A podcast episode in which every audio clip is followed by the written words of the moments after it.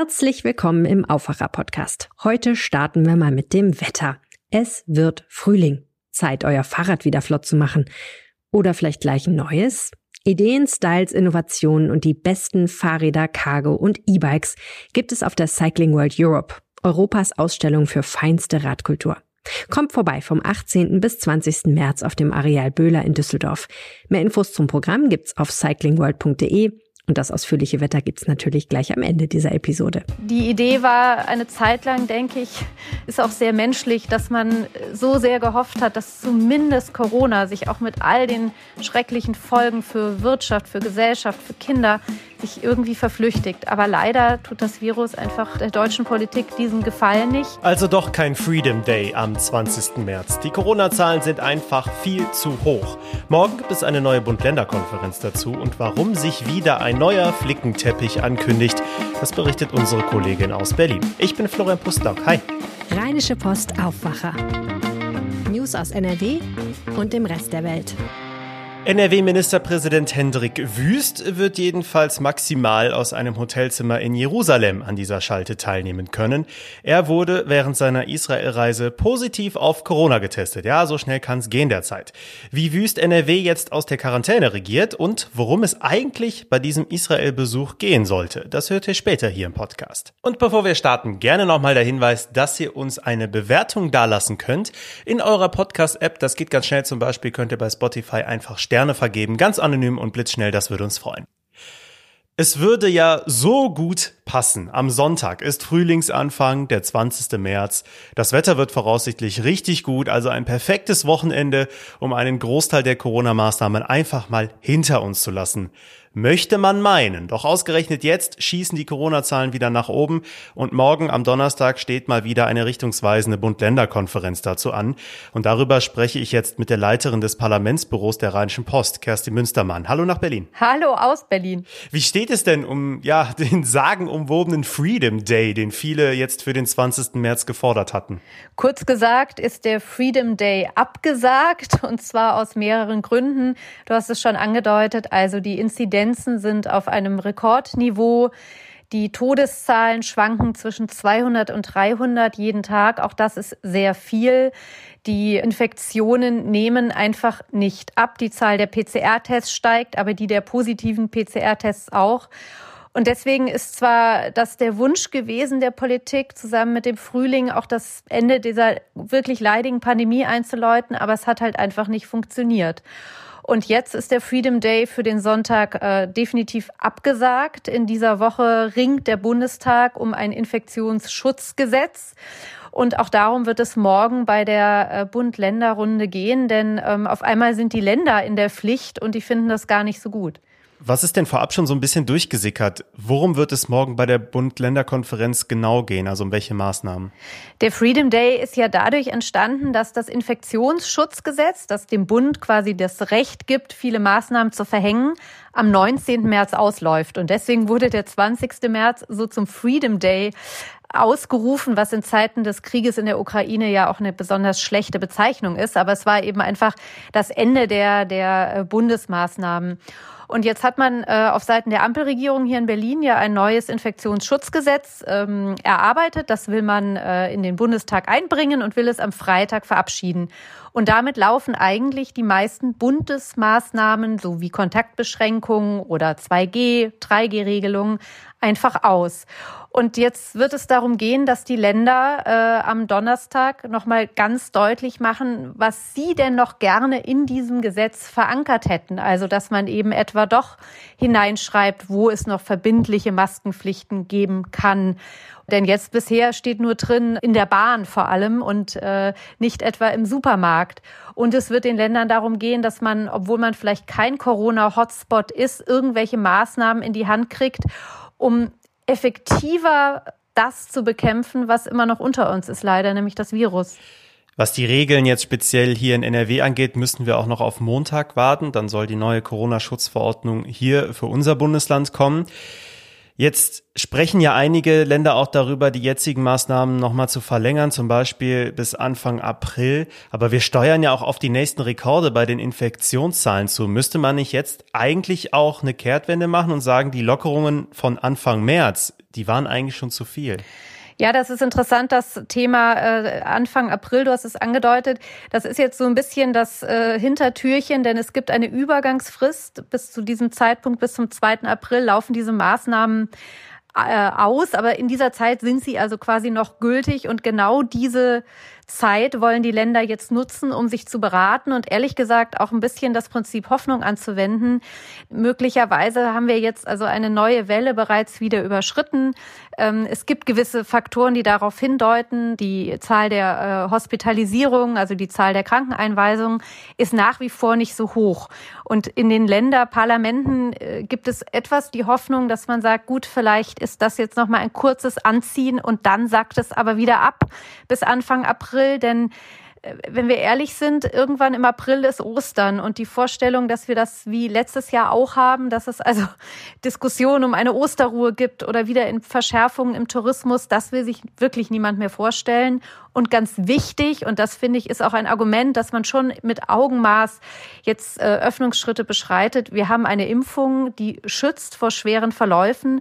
Und würde die Impfkampagne noch ein wenig mehr Leute erreichen, dann wäre viele Diskussionen, könnte man sie weglassen. Jetzt frage ich mich auch, wenn man sich mal so umhört und umschaut, nicht nur im privaten Umfeld, sondern von mir aus auch überregional, Wann wird denn der Zeitpunkt kommen, wo zum Beispiel auf so Maßnahmen wie Quarantäne verzichtet wird, gerade auch um die Wirtschaft zu halten, weil viele Firmen, die kommen bei den hohen Infektionszahlen personell auch immer wieder an ihre Grenzen?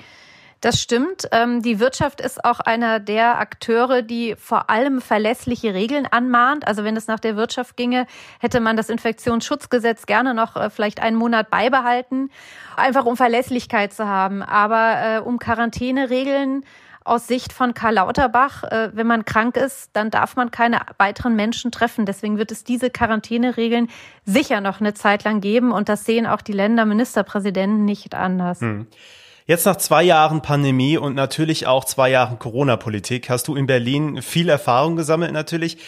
Was erwartest du jetzt von den kommenden Wochen in Deutschland? Droht uns wieder ein völlig unübersichtlicher Flickenteppich? Der Flickenteppich ist in dem neuen Infektionsschutzgesetz sozusagen vorprogrammiert.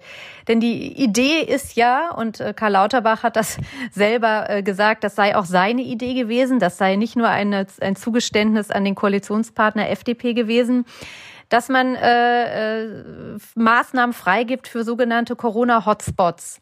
Die sind aber nicht genau definiert. Das heißt, es gibt keine verbindliche Regelung, was ist denn eigentlich ein Hotspot? Mit dem Ergebnis, dass jedes Bundesland das für sich selber definieren kann und wird. Und in dem einen Land müssen die Schüler dann noch Maske tragen, in dem anderen nicht. Äh, wenn an Ostern äh, Bürger aus Deutschland in andere Bundesländer reisen, wird man sich umgucken und denken, oh halt, hier ist aber etwas äh, noch gar nicht möglich, was bei mir zu Hause schon völlig an der Tagesordnung ist. Unterm Strich Lockerung ja, aber das jetzt einfach aus der Hand zu geben aus Bundessicht ist ein Fehler in meinen Augen. Das klingt irgendwie frustrierend, muss ich sagen oder? Die Politik ist ja leider gerade getrieben von zwei Riesenkrisen, nämlich immer noch Corona. Und das Bedürfnis ist, glaube ich, so riesengroß, dass man das so gerne loswerden würde angesichts der noch viel größeren Krise, nämlich des, des schrecklichen äh, Ukraine-Kriegs, des Angriffs von Russland auf die Ukraine mit all den Implikationen, die das hat. Und die Idee war eine Zeit lang, denke ich, ist auch sehr menschlich, dass man so sehr gehofft hat, dass zumindest Corona sich auch mit all den schrecklichen Folgen für Wirtschaft, für Gesellschaft, für Kinder sich irgendwie verflüchtigt. Aber leider tut das Virus einfach äh, der deutschen Politik diesen Gefallen nicht. Und man kann es nur immer wieder sagen, der Impfstoff ist da. Wenn die Leute sich nicht selber impfen lassen, dann wird es auch ähm, noch weiter unter uns bleiben. Vielen Dank für deine Infos, Kerstin Münstermann. Sehr gern. Mehr dazu findet ihr bei uns in den Show Notes und der Hinweis, dass es bei der Bund-Länder-Konferenz natürlich auch zu einem großen Teil um den Umgang mit Ukraine-Geflüchteten gehen wird. Schaut gerne jederzeit auf RP Online, dort findet ihr viele Berichte rund um den Ukraine-Krieg und dessen Folgen. Wie schnell das in diesen Tagen mit einer Corona-Infektion gehen kann, das erlebt auch NRW-Ministerpräsident Hendrik Wüst selbst, denn der regiert derzeit aus einem Hotelzimmer in Jerusalem. Er hat sich auf seinem Israel-Besuch mit Corona angesteckt. Wir sprechen jetzt mit Martin Kessler, Leiter des Politikressorts der Rheinischen Post, der Wüst und seine Delegation auf dieser Israel-Reise begleitet. Deswegen bitten wir die Tonqualität auch etwas zu entschuldigen. Hallo Martin. Hallo. Wo erreichen wir dich gerade? Ich bin jetzt gerade in Tel Aviv, der ähm, Geschäftsmetropole Israels und habe einen Blick auf die Skyline dieser Stadt ähm, und kann auch sogar das Meer im Hintergrund sehen. Dann kannst du diese Israel-Reise auf jeden Fall etwas mehr genießen als Hendrik Wüst, nehme ich mal an. Wie geht's denn dem NRW-Ministerpräsidenten? Es geht ihm soweit gut, nach eigenen Angaben. Er hat am Sonntag, wie wir alle, diesen obligatorischen Test am Flughafen gemacht, um halt da früher rauszukommen. Macht man noch einen zweiten Test, der einen dann befreit tatsächlich. Aber am Montag hat sich herausgestellt, dass der erste Test positiv war. Und dann musste er nochmal einen Test machen, der war auch positiv. Also insgesamt drei Tests, einen negativ, zwei positiv. Aber das reicht dann aus. Und dann muss er sich nach ähm, Auflagen der israelischen Gesundheitsbehörden in Isolation begeben und hat also nur noch ganz beschränkten Kontakt nach außen. Das ist schon etwas kurios, weil NRW wird jetzt fürs Erste aus dem berühmten Jerusalemer King David Hotel regiert.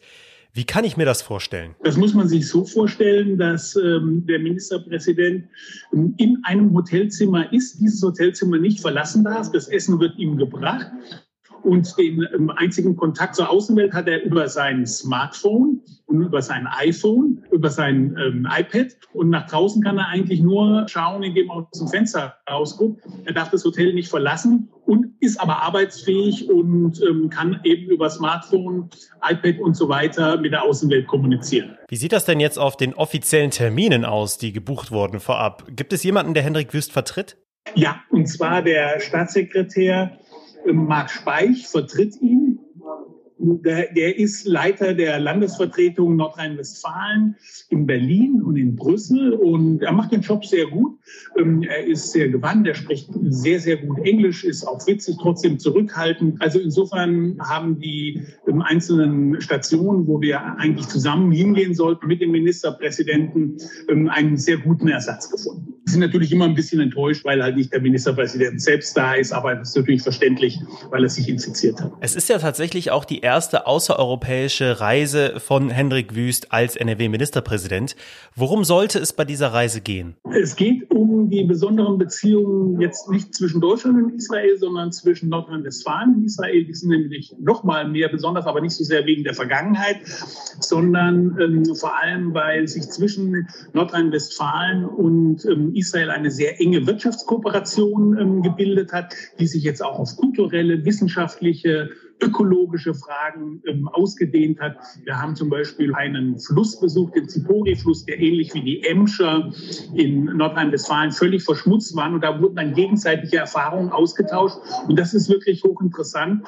Und ein zweiter Punkt sind die ähm, Start-up-Szene in Israel, die ja weltbekannt ist, nach Silicon Valley mit die prominenteste und erfolgreichste. Und da wollen natürlich insbesondere mittelständische deutsche Unternehmen, die den Zugang zum Weltmarkt haben, mit diesen israelischen innovativen Firmen eng zusammenarbeiten. Im Mittelpunkt steht natürlich auch die Erinnerungskultur. Hendrik Wüst hat vor seinem positiven Corona-Test zum ersten Mal die Holocaust-Gedenkstätte Yad Vashem besucht.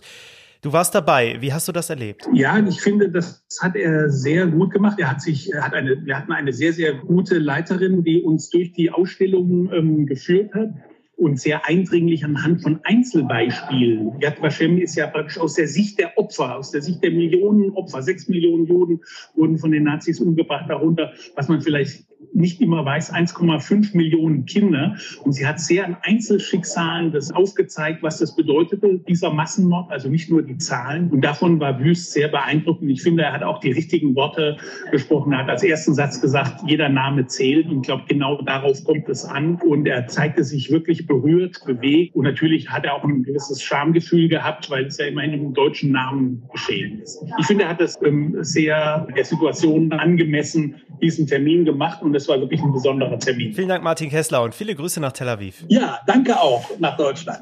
Kommen wir jetzt zu weiteren Themen des Tages und zunächst der Hinweis, dass ihr alle aktuellen Infos zum Brand im Tropenhaus des Kölner Zoos auf RP Online bekommt.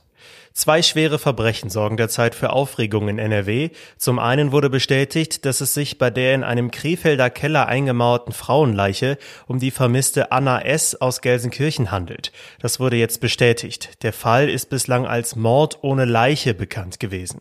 Und in Düsseldorf ist eine Frau auf einem Hotelschiff am Rheinufer vergewaltigt worden. Zwei Verdächtige sitzen jetzt in Untersuchungshaft.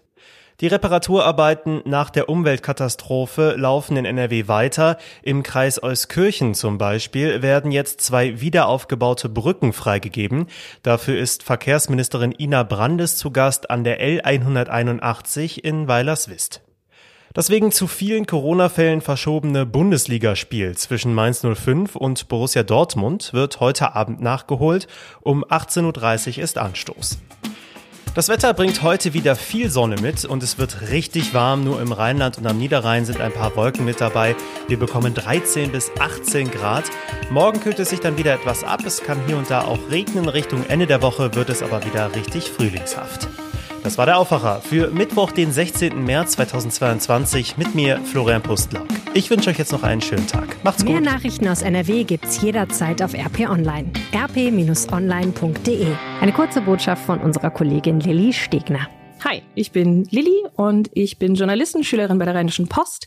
Der größte Vorteil daran, die Ausbildung bei der Rheinischen Post zu machen, ist, dass man NRW nochmal auf eine ganz neue Art und Weise kennenlernt.